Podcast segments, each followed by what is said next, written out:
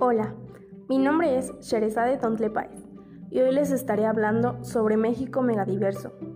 Ya que hemos llegado al final del programa, recordaremos rápidamente los temas que mis compañeros anteriormente explicaron, los cuales fueron regiones naturales, su definición, clasificación y las que se encuentran en México y en el estado de Veracruz, los recursos naturales, áreas naturales protegidas y desarrollo sustentable.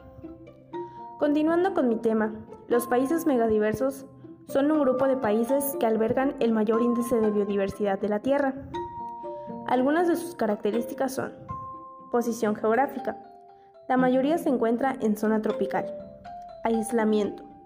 La separación de islas y continentes han permitido el desarrollo de flora y fauna de dos continentes. Tamaño. A mayor tamaño, mayor diversidad de paisajes y de especies. Cultura la domesticación de plantas y animales han contribuido a la riqueza natural. Muy bien, ahora que ya sabemos qué es lo que hace a un país megadiverso, nos enfocaremos en México.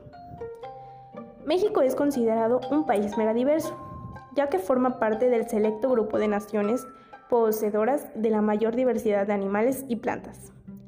Casi el 70% de la diversidad mundial de especies, considerando los grupos más conocidos, anfibios, reptiles, aves, mamíferos y plantas vasculares.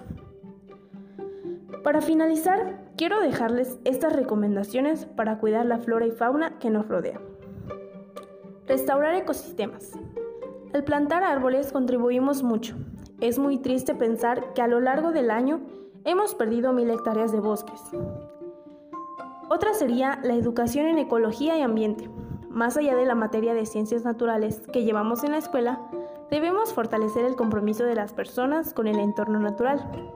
Debemos entender que formamos parte de un ecosistema que nos provee de servicios ambientales, como son agua, resiliencia, energía, entre otros. Estas son solo algunas de las miles de medidas que podemos implementar. Agradezco el habernos escuchado y sin más por el momento, me despido.